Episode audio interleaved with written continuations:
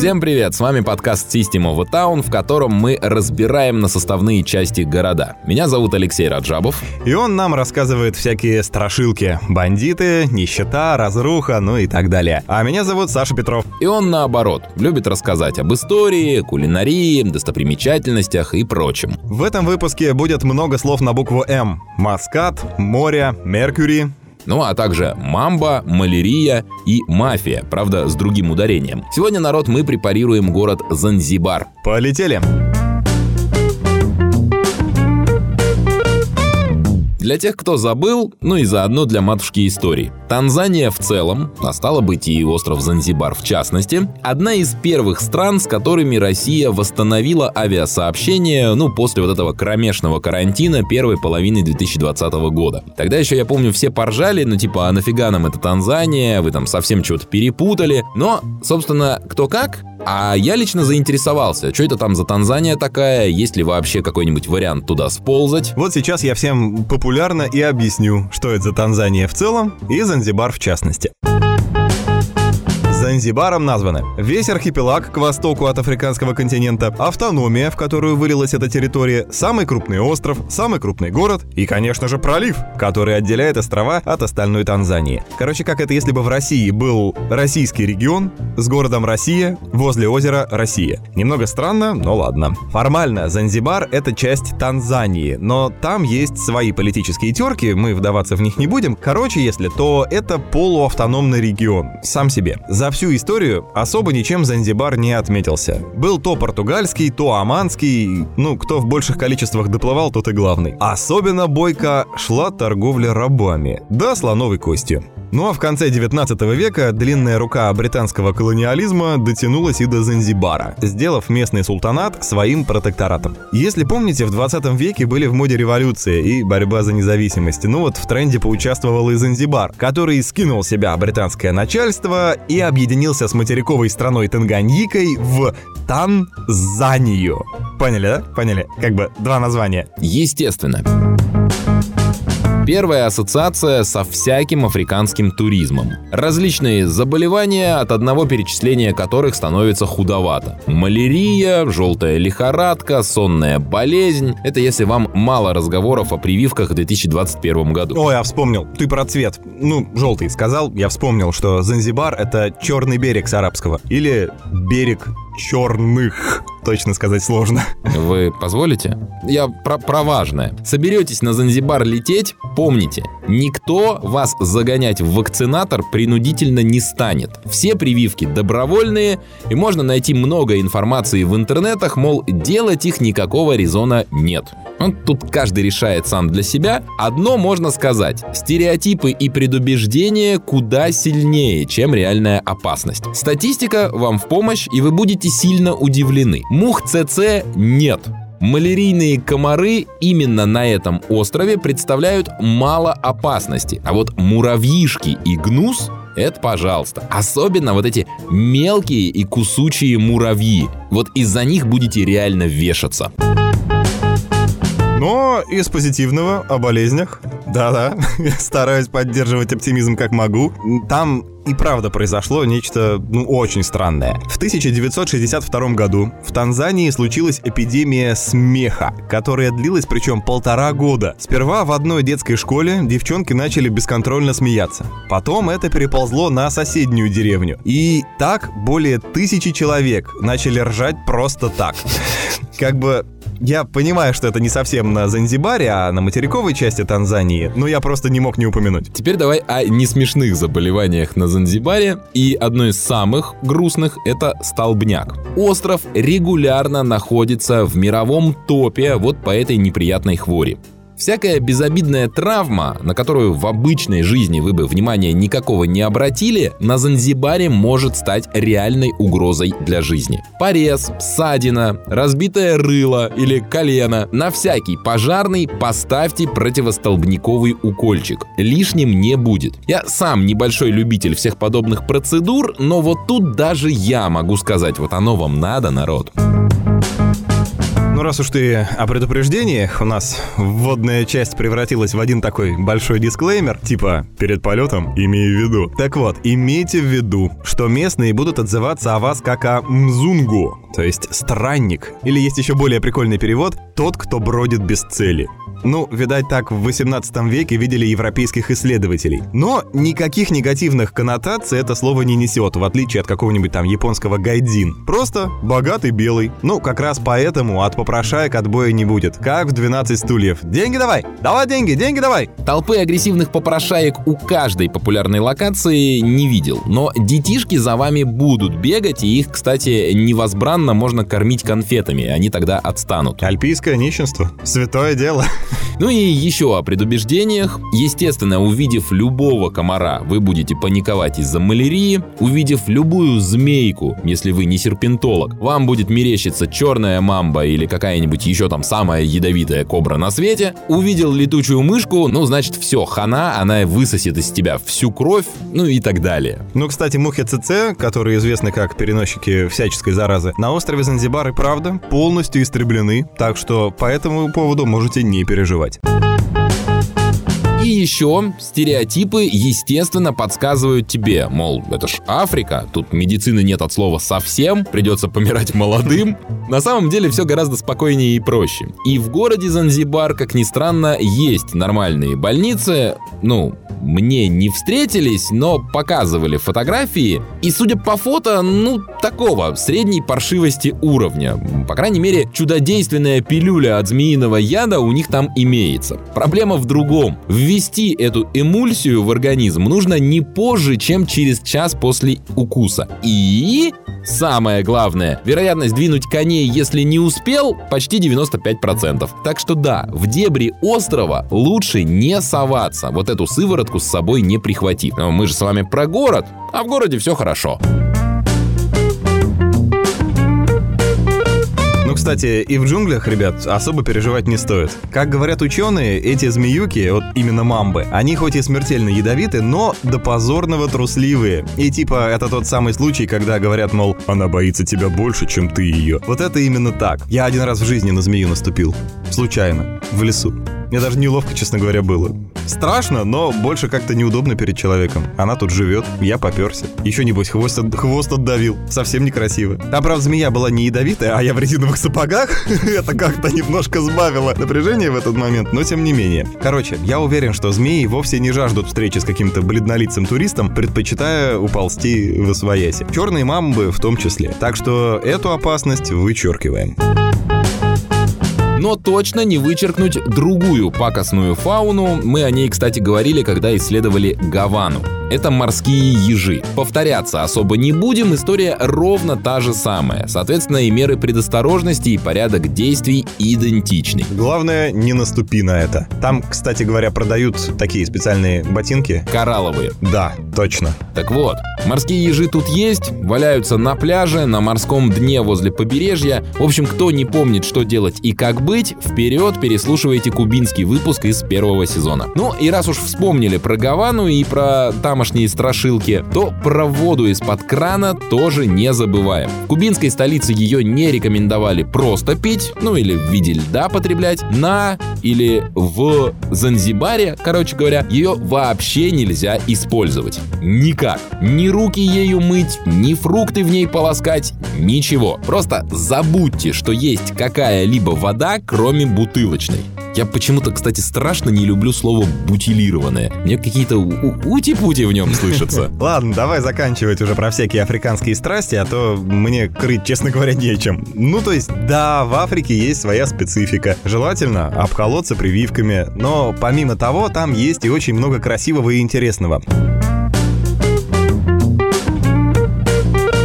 Значит, смотрите, столица Занзибара, город Стоунтаун, это просто кладезь колорита. Вы такого точно нигде больше не увидите. Мне, кстати, нравится, ребята вообще не стали заморачиваться с топонимикой. Ну, вроде того, да, каменный город. Где было больше каменных зданий, то и прозвали. Город делится на две части. Собственно, каменный и такое прочее. Почти буквально. Стоунтаун — это историческая часть города. Ну, типа, древняя. А через овраг от нее, на местном это зовется Нгамбо, там другой берег или другая сторона. Между прочим, тот самый Стоунтаун внесен в список ЮНЕСКО. Ты знаешь, у меня ощущение, что только моя квартира еще не внесена в этот список, вот если честно. Ну, как минимум, статус не гарантирует сохранности зданий. Там многое, конечно, нуждается в ремонте. К примеру, феноменальный дом или дворец чудес. Если вы уже в голове начали рисовать там магию фантазии, то спешу слегка разочаровать. Чудеса вполне реальные. Имя на Занзибаре считали лифт, электрическое освещение и даже водопровод. Его в 19 веке, когда строили, ну, было прям в новинку. К сожалению, он уже совсем этот дворец утомился чудеса свои показывать и недавно частично рухнул. Не весь, но все же. Как там сейчас с ремонтом, не скажу, но полгода назад примерно обещали восстановить в приемлемые сроки. Но помимо этого, Стоунтаун у меня лично произвел впечатление, знаете, немного вот из мультфильмов про Алладина чего-то. Может, не столько по архитектуре, хотя это тоже, сколько по атмосфере. Узкие улицы, песчаные дома, и тут бац за углом. Втащили тебе там?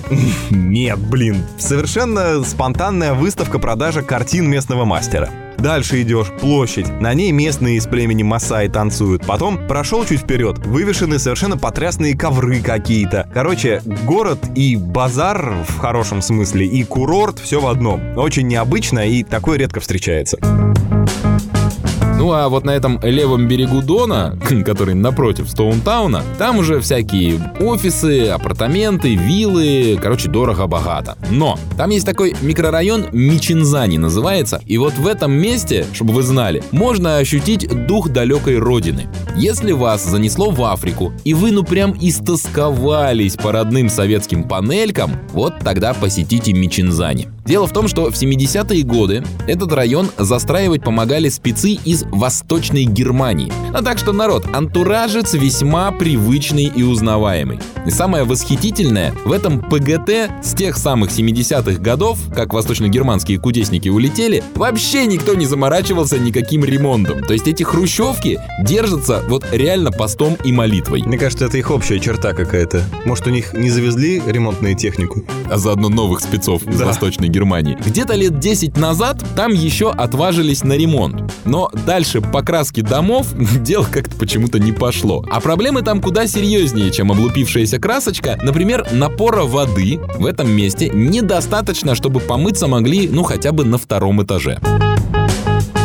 Но на самом деле погулять-то на Занзибаре есть где. Ну, конечно, там Третьяковки с Эрмитажем не найдешь, но есть свои прелести. Вот, например, все знают Фредди Меркьюри из группы Queen. Его специфическая внешность многих приводила к вопросу, он такой вообще откуда нарисовался. Ну, считается, что британец. Хотя, скорее всего, он был африканским индусом с персидскими корнями. Именно поэтому артистизм был у него в крови. И появился на свет Фреддик, урожденный Фарух Булсара, именно на Занзибаре.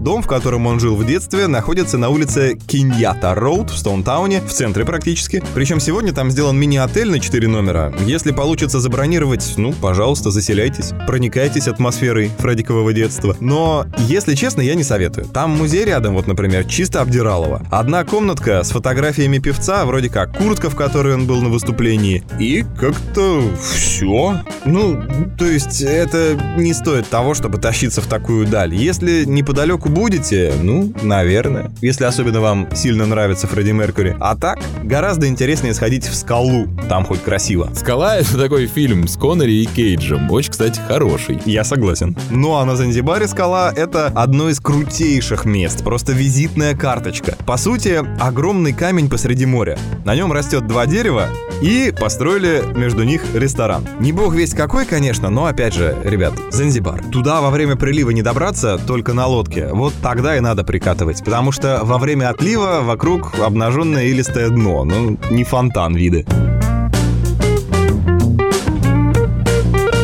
Вы уж меня, конечно, простите, но карта Занзибара, города, напоминает мне винотеку. Вот только вслушайтесь. Мкуназини, Миембени, Мигамбани, Гулиони, Амаани. Вот этот список можно добавлять Сапирави, Кинзмараули, Мукузани. Ну, получается весьма органично. Я больше скажу. Первые исследователи приплыли на Занзибар из ныне иранского города Шираз, а местные так себе и прозвали – Ширази. Во-во. И весь этот винный магазин регулярно погружается в кромешную тьму. От переизбытка, так сказать, в дегустации продукта? На самом деле гораздо проще. Последнее время эту проблему вроде как смогли подлатать, но держим ухо востро. Отключение электроэнергии во всем городе разом старожилов уже не удивляет. В 2008 году город жил без электричества натурально месяцами. Годом позже решили эту развлекуху повторить. Все дело в том, что питается остров через кабель, проложенный по морскому дну от материковой Танзании. И этому кабелю как-то регулярно плохеет. А танзанийское материковое правительство очень любит сей момент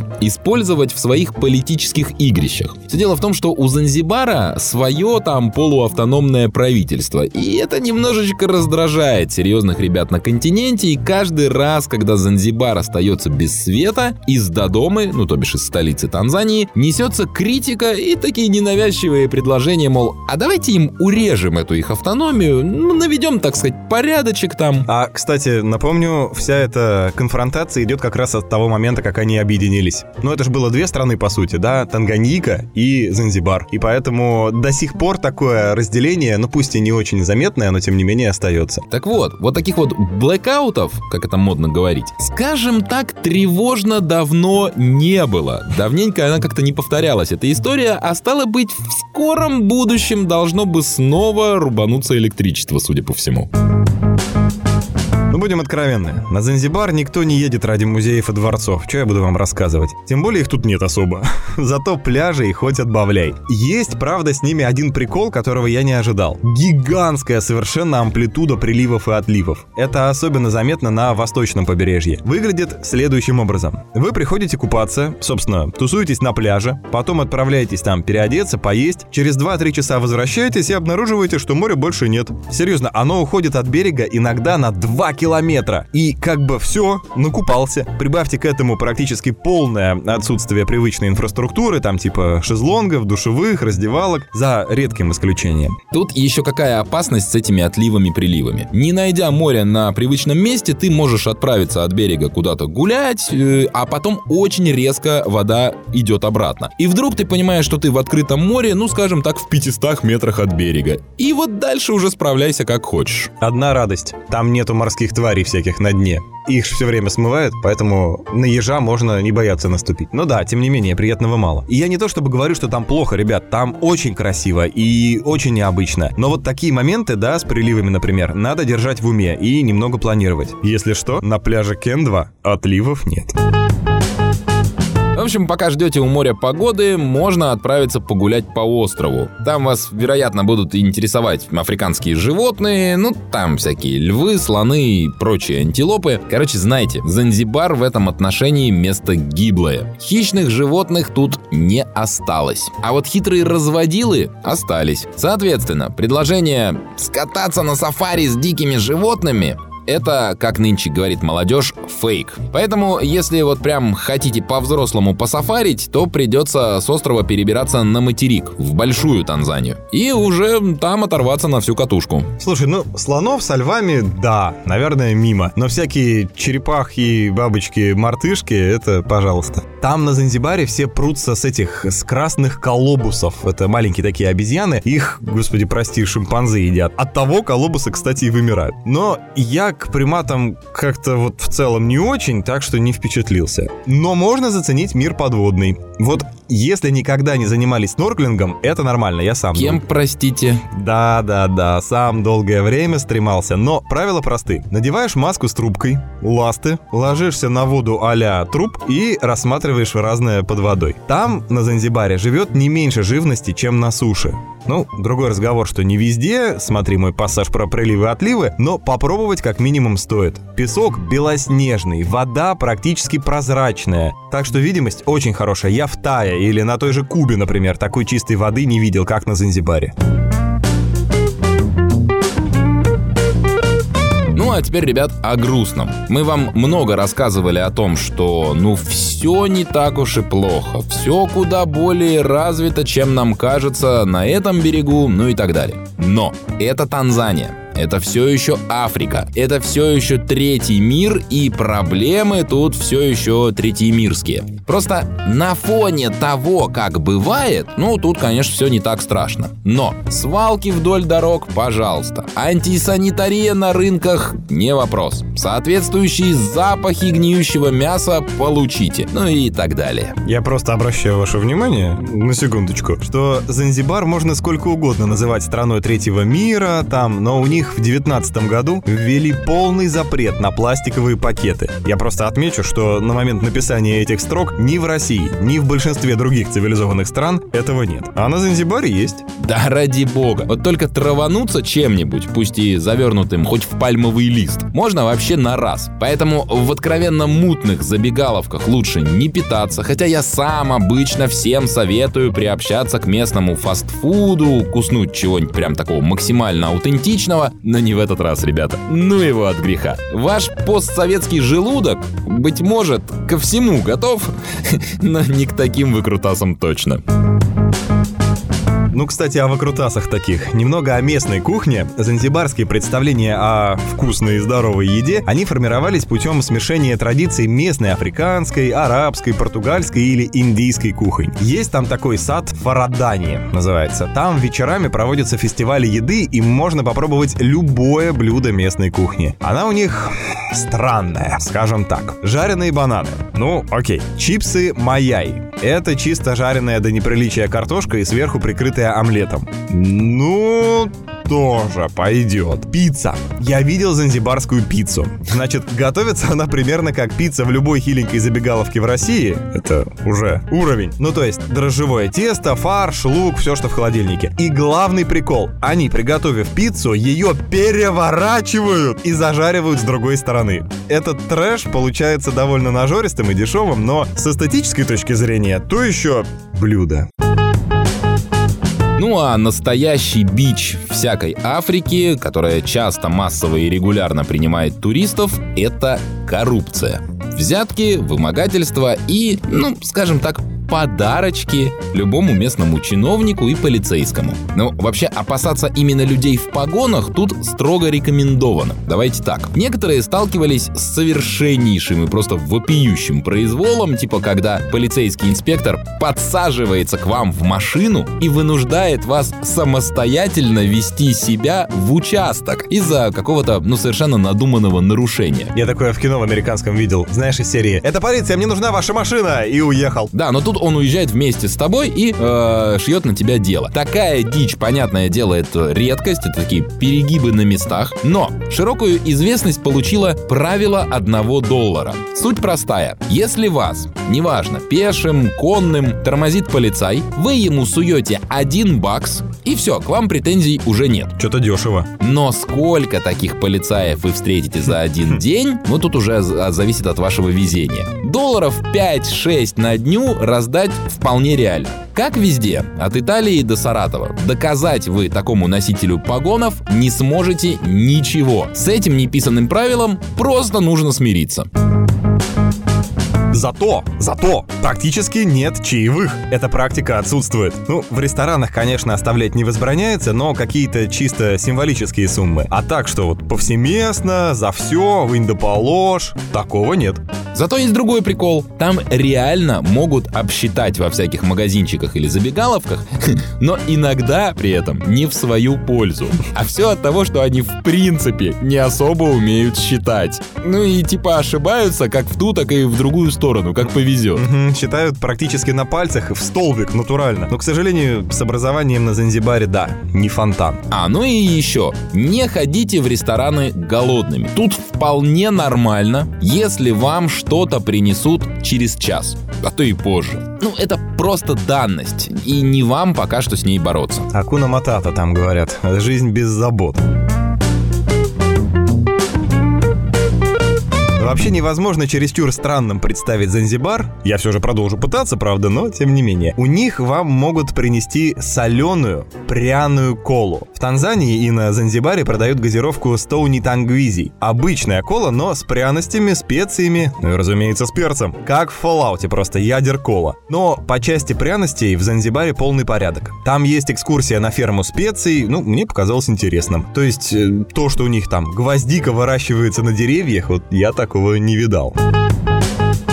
Так, Ну а теперь, наконец-то, о криминале. А, смотрите, вот город Занзибар, пляжи, океан, рестораны, отели, вот все эти дела. Это так называемая туристическая зона. И никто вас в ней не обидит. Ну, не то чтобы прям вообще никто и вообще ни при каких обстоятельствах, но меньше. А вот в жилых кварталах города там случиться может всякое. Грабануть могут, изнасиловать могут. В общем, будет не очень весело. И знаете, в чем ирония? Основной мотив таких неприятностей называется «понаехали». Но не вы понаехали, а они. Дело в том, что опасность представляют не сами жители Занзибара. Им вы по большей части до лампочки. Опасность сулят иммигранты из других африканских стран. Потому что Танзания, как бы там ни было, одна из самых развитых и приятных стран на континенте. А значит, сюда очень любят понаехать ребята из каких-нибудь стран победнее, поопаснее. Занзибарцы туристов любят, а какие-нибудь приехавшие за лучшей и сытой жизнью малавийцы не любят. Для одних туризм – источник безбедного существования, а для других – источник быстрой и легкой наживы. Вы понимаете разницу, да? А для того, чтобы научиться на глазок отличать местного африканца от неместного африканца, нужно попривыкнуть, поприсмотреться. Понимаете, да? Согласитесь, за время отпуска это сделать не успеется. Ну, в целом я могу сказать так. По части безопасности мне показалось, что на Занзибаре порядок. Вы не найдете там чего-то в духе Центральной Африки, где по улицам бродят вооруженные здоровяки с гиенами на цепях. Остров больше напоминает что-то такое карибское. Пляж с пальмами, форт, красивые дома в практически колониальном стиле. Чуть ли не полное отсутствие общественного транспорта, ему просто не проехать по узким улицам. Ну то есть тишь да благодать. Но вместо каких-нибудь потомков индейцев тут за особый колорит отвечает отвечают Масаи. Вы наверняка их видели. Это такие высоченные ребята, закутанные в красные покрывала. Они еще прыгают все время. Вот они. Но эти парни прекрасно зарабатывают на своем, с позволения сказать, бренде. И вас видят исключительно человека для фото, но никак не цель для грабежа. Так что наибольшую опасность представляют на Занзибаре, как по мне, опять же, не люди, а природа. Ультрафиолет особенно. Хрен с ним со змеями. Солнце тут почти всегда и везде и индекс ультрафиолета около десяточки. Если кто не в курсе, в Москве-Питере обычно в районе тройки. 10 — это вас практически в прямом смысле поджаривают на солнце. Выйти на улицу без крема от солнца и какой-нибудь кепки, морда сгорит за полчаса, да еще и так, что потом неделю к ней не прикоснуться. Я уж не говорю про возможные пигментные пятна там на всю жизнь и прочее. Так что вот с этим надо быть осторожным, с солнечными ваннами. Наша белая кожа к таким приколам не приучена. И опять же, и еще раз, это все еще Африка. А значит что? А значит, по местной традиции, как везде на континенте, прошли выборы, жди гражданской войны. Ну, не так, конечно, строго и весело, прям натуральной войны всех со всеми не случится, но определенные волнения могут произойти. И так во всем. То есть это как бы уже не совсем Африка, но при этом все еще Африка. И если конкретно про пример с выборами, то это не из пальца я высосал, а это было это не так уж и давно. После выборов Какие-то местные немножко побузили, поперекрывали дороги, построили баррикады, ну, камушками побросали, понятное дело. А в остальном такая же петрушка. Ну, то есть вот прям хижин из коровьего говна нет, но какие-то непрезентабельные домики с кучей мусора во дворе, это пожалуйста. Но у них, кстати, была одна война у Занзибара, которая длилась 38 минут. Кто победил? Реально, до тех пор, пока им не вырубили единственную пушку. Это, кстати, рекорд. Дело было как. Одного султана поддерживала Германия, а второго — Британия. Это еще тогда, когда Германия пыталась в колониальную историю. Но британцы корабли подкатили к столице, говорят, все, завязывайте, править будет тот, кого мы пришлем. Местный прогерманский султан сказал, а вот хрен вам. Притащили к берегу все, что было, пару пушек, пушек там, которыми чуть ли не Наполеона били. Пулемет «Максим» в воде против британского флота выкатили посудину «Глазго», с которой типа как в «Пиратах Карибского моря» там вилками кидались. Короче, как вы можете себе представить, закончилось все довольно стремительно. Флот британцев ровно в 9 утра так посмотрел на часы сказали, ну, мы не знаем, что это перед нами, но начинаем обстрел как положено. Джентльмены, мы допили чай, да? Все да, готовы. Да, да. Теперь начнем. А, разнесли в итоге и Глазго этот несчастный частный, и дворец, и половину портовых укреплений, пушку опять же раздолбали. Пушку жальче всего. Да, ну, на самом деле нет. Жальче всего 500 человек местных, которых британцы убили. Я так, конечно, в шутливой форме подаю, но тем не менее, совсем не прикольно вышло. Со своей стороны, нападавшие заработали ровно одного легко раненого матроса. Каким образом он умудрился? Видимо, вилка в плечо попала. Подвернул ногу. Да. Вот вам лайфхак, чтобы тоже легко не ранили, носите с собой пару пачек сигарет. Даже если вообще не курите. Тут сигареты — это такое средство обмена, своего рода местная валюта. Жители Занзибара готовы на услуги, за которые можно расплатиться табаком. Ну, типа как на зоне, ага. Дивное место. Чтобы вы понимали, сигареты на острове продаются поштучно. О покупке пачки тут просто никто не мечтает. Так что секрет прост. Заходите в местный какой-нибудь кабачок или в какое иное густонаселенное место, на рынок там, неважно. Показываете местному пачку, намекая, что она станет его, если он вам окажет услугу. Ну, тут уже сами придумываете какую, чего вам от него может понадобиться. Далее на языке жестов, улыбок и смеси всех возможных в природе наречий договариваетесь. Это, конечно, с деньгами тоже сработает, но оно вам надо светить валютой перед местной публикой. А валюту местная публика любит и охотно предложит за нее что-то интересное.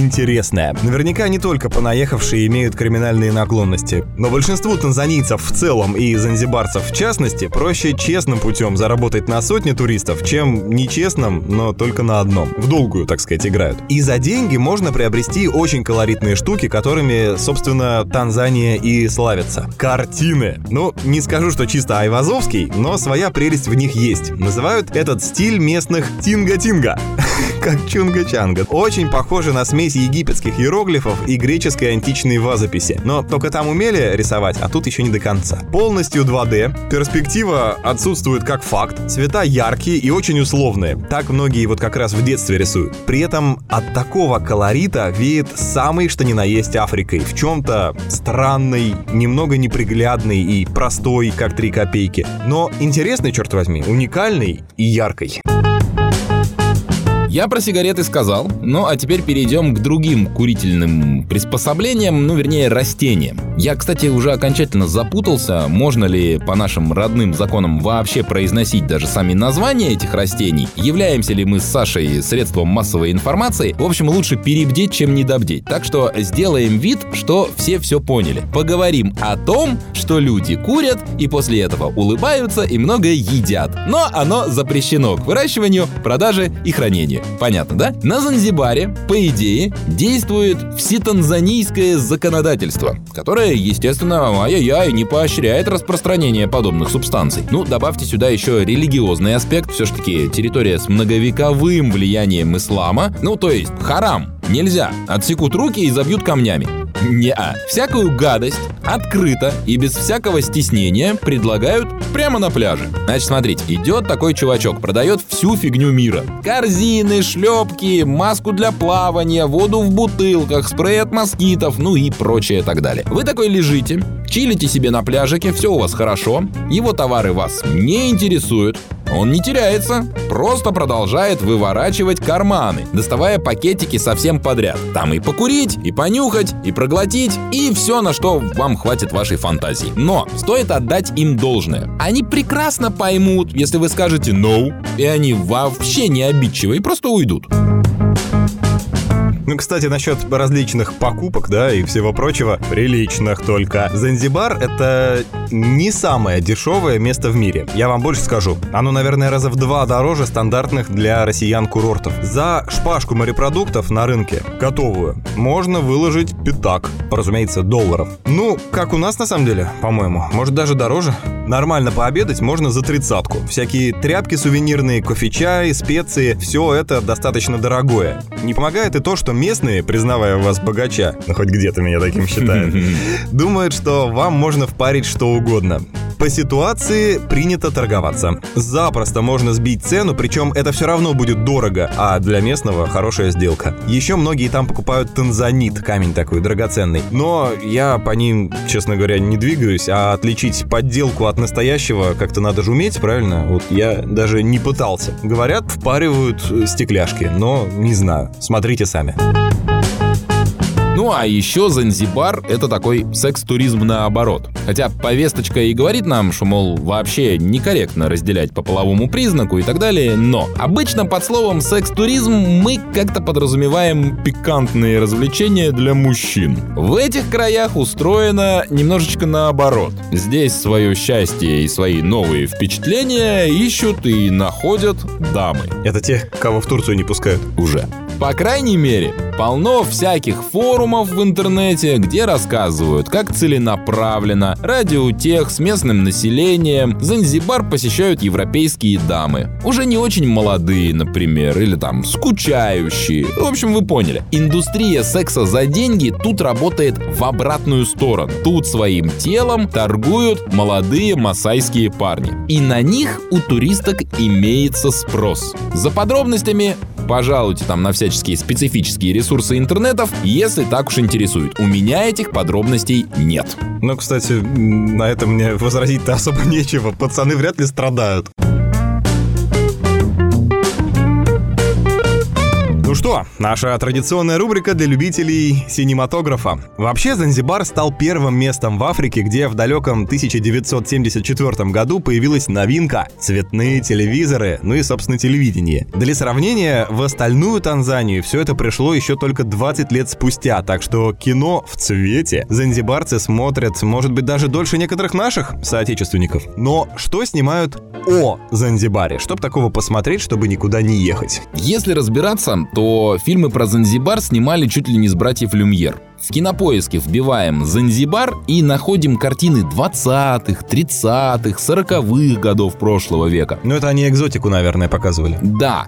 Вот если о чем-нибудь более-менее понятном современному зрителю, собственно, есть фильм, который вот так вот прямо в лоб и называется «Занзибар». И, откровенно говоря, больше о нем ничего знать не надо. Хм. Снят он был франко-швейцарской съемочной группой в 89 году, когда, там еще, знаете, говорят, мяч квадратный был был. Играют там никому особо неизвестные франко-швейцарские лицедеи, рейтинг у него пугающе низкий, и, в общем-то, на шедевр синематографа не тянет ну никак.